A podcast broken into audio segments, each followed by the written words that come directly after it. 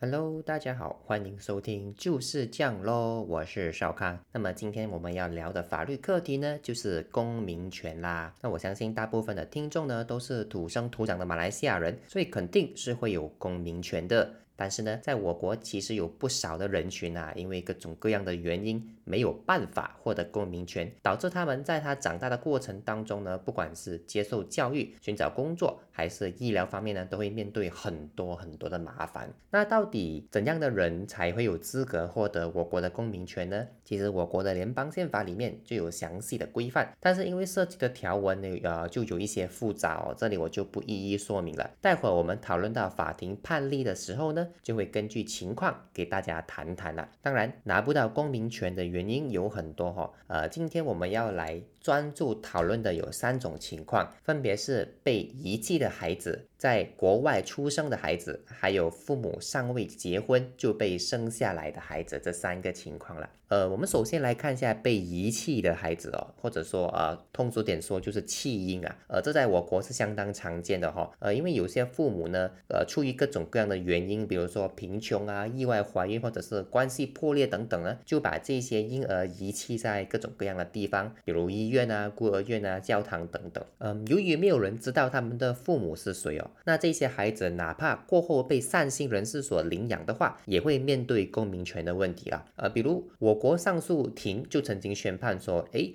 就算领养的父母都是马来西亚公民，但也不能通过领养的停令，把自己的公民权传给这些被遗弃的孩子，因为他们亲生父母的身份是未知的嘛。嗯，因为呢。联邦宪法里面真正能够鉴定你是否享有公民权的标准，就是看这名孩子的亲生父母到底是谁。呃，无论如何呢，在二零二一年十一月十九日，也就是不久之前呐，我国最高的联邦法庭就针对这个课题做出了标杆性的裁决。在这个案件里面呢。孩子是出生于国民大学医院，就是 UKM Hospital，呃，但是呢，他却没有任何关于其亲生母亲的记载哦。后来呢，这名孩子就被一对善心的夫妇所领养，但是在孩子要十二岁要申请身份证的时候呢，却被国家登记局所拒绝，因为他们怀疑哦，这对夫妇并不是孩子的亲生母亲。那么这对夫妇呢，就按照法律途径就获得正式的 adoption order 领养的停令。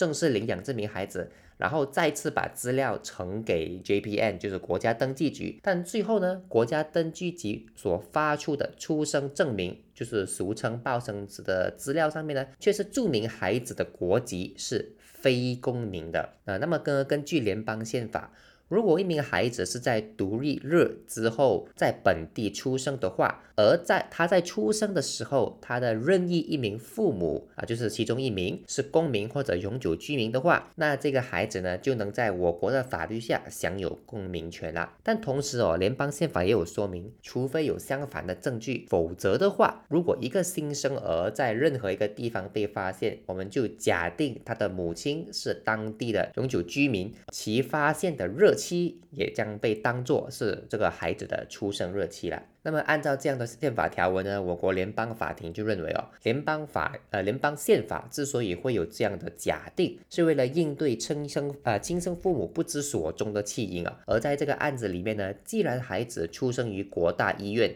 就假定孩子的母亲是本地的永久居民，进而符合。符合获得公民权的条件，那么联邦法庭也指出哦，这样的假定呢，其实是可以被驳斥的，而反而这个驳斥的责任就在国家登记局的身上，因为他们有权利和能力通过国家机关去调查这个孩子的亲生父母到底是谁啊。毕竟我们都知道啊，在逻辑上呢，我们是不可能去证明一个东西不存在的，所以领养父母也不可能去证明孩子的亲生父母的资料其实是找不到的。啊，这个东西是证明不到的，所以在本个呃这个案件里面呢，国家登记局本来可以去调出国大医院的这些医疗记录来查看到底是谁在当天生下了这个孩子，但是呢，政府有关单位是没有这么做，所以在没有相反证据的情况之下呢，这名孩子就被判符合这个假定，还有联邦宪法下所规定的条件，进而获得了公民权啊。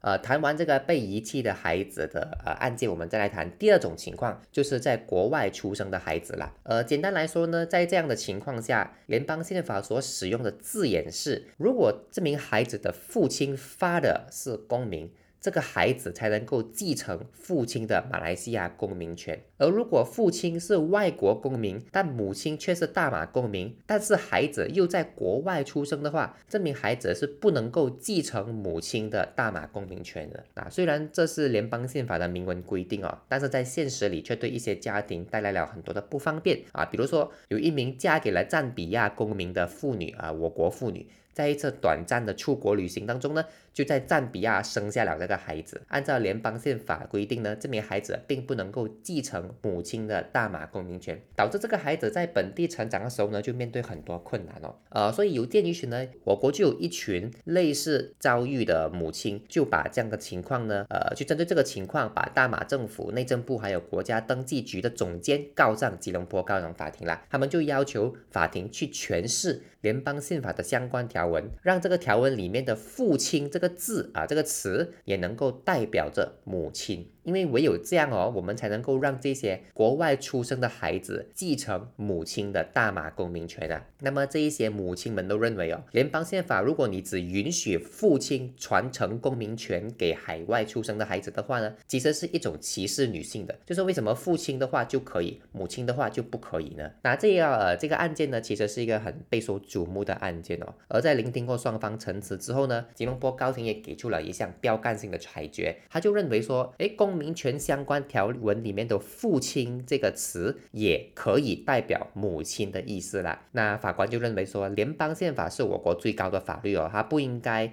好像全是普通合约或者是商业合约这样子去从字面意思去理解它，而应该要去符合联邦宪法里面所保障的所谓人人平等的条文啊。嗯，再加上哦，法官就发现，在当年的国会会议记录里面呢是没有发现。这些立法的 YB 们故意区分母亲和父亲的这个行为，所以法官认为很可能只是当时候社会环境之下，呃，男性才比较经常出国罢了。所以我们就把呃这个在国外孩国外出生的孩子。的呃公公民权决定的判准呢，呃是根据父亲来判的。但是现代社会呢，无其实无论男女都已经可以自由出国了的，所以我们就不应该只允许父亲把公民权传给国外出生的孩子啦，母亲也应该可以这么做。那呃，高庭的这个判决呢，就引起了高度的社会关注哦。呃，许多公民组织就纷纷认为这就是一种性别平等的体现呐。啊，还有不少的朝野议员哦，都更是呼吁政府不要提出上诉。但是不管怎样呢，啊，我们知道政府呢就已经在九月十三日提交了上诉的通知。究竟上诉庭会不会推翻掉高庭的这个裁决呢？就让我们拭目以待吧。还有呢，是第三种情况了，就是非婚生孩子的公民权。怎么是非婚生孩子呢？啊，英文叫 illegitimate child，指的是呢。在父母尚未结婚之前就已经出世啊，就已经出生的孩子啊，就是我们俗称的私生子了哈。呃，那么根据联邦宪法呢，在这种非婚生孩子的情况呢，他的公民权反而其实是要看他的亲生母亲来决定的哈。啊，如果他的母亲是大马的公民的话，这个孩子也就会是大马公民了。但如果母亲是外国公民，这个孩子是不能够成为大马公民的，因为是看母亲嘛。呃，就比如说在二零一七年的有一种。案件里面哦，一名大马公民还有泰国妇女啊。他们两个之间没有结婚，就生下了一个孩子了。在那个之后呢，这个泰国妇女就回去泰国了，就没有再回来马来西亚。所以，就算这个孩子从小到大都在马来西亚成长，还有他是跟着他的马来西亚公民的爸爸一起成长的。但是，由于他的妈妈是啊泰国公民，而根据泰国法律呢，这个小孩其实算是泰国公民来的。所以，我国上诉庭在这个案件里面就宣判，这个泰国妈妈生的小孩呢是不符合资格获得我国的公民权的。那我们再来想一想，呃，另外。另外一个情况啊，如果这个孩子的父母，呃，在他出生的时候没有结婚，但是在他出生之后才去结婚，那这个孩子到底是不是公民呢？啊，我国联邦宪法就审理过这样的一种案件哦。啊，在这个案件里面呢，孩子是在菲律宾出生的，妈妈是菲律宾的公民，而爸爸呢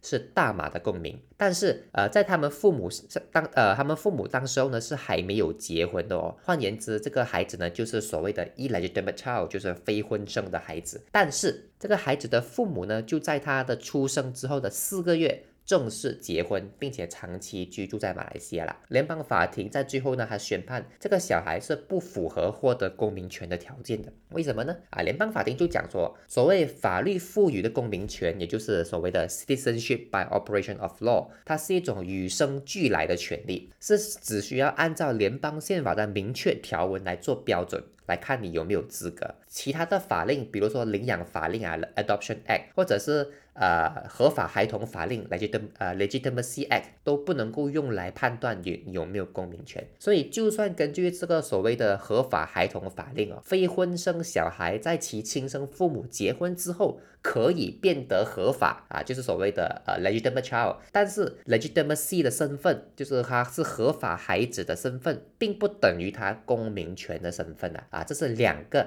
截然不同的概念，而到底一个小孩有没有公民权呢？是要看他在出生的那一刻决定的，而不是在他出生之后发生发生了什么事情。所以换句话讲呢，只要这个小孩在出生的时候不符合成为公民的条件，就算他之后他的父母结婚，然后他变得符合条件了的话，也依然不享有法律赋予的公民权哦。啊，虽然说这是联邦法院，也就是我国最高法庭的判决，但是呢，我们根据媒体报道就发。现，在二零二一年十月二十一日，怡保的高等法庭呢，却做出了另外一个不是一样的判决哦。在怡保的这个案件里面呢，孩子在本地出生，爸爸是大马公民，妈妈是中国的公民，而父母呢，也是在他出生之后才结婚的，之前是没有结婚的。但是呢，高等法庭却宣判这名孩子是符合条件，能够通过法律。获得公民权的，但是呢，因为没有具体的法官判词，我们都不知道哦，到底高等法庭是怎样获得得出这个结论的啦，也不知道高等法庭这个法官是不是知道联邦法院之前在菲律宾孩童案件的这个决定哦，所以我们没有办法去评价。但是大家要知道呢，其实作为我国最高的联邦法庭，它的决定呢，才是我国啊法律的最具有权威性的那个啊那个标准。而怡保案件里面的这个国家登记局或者说政府单位有。没有针对怡保高庭的决定提出上诉呢，也就不得而知了。那如果我们有发现进一步的进展的话，也会呃可能在面子书上大概更新一下。好的，那么今天的节目呢，就带大家谈谈了三种不能获得公民权的情况。如果大家觉得这样子的题目，呃，这样子的题材也是蛮不错的话，啊，欢迎通过我们的打赏链接 Buy Me a Coffee，让我们呃有一些小小的打赏，让我们有更多动力去做一些好的节目，或者呢，宣啊就传给你身边的朋友吧。好，那么我们就下一期再见，拜拜。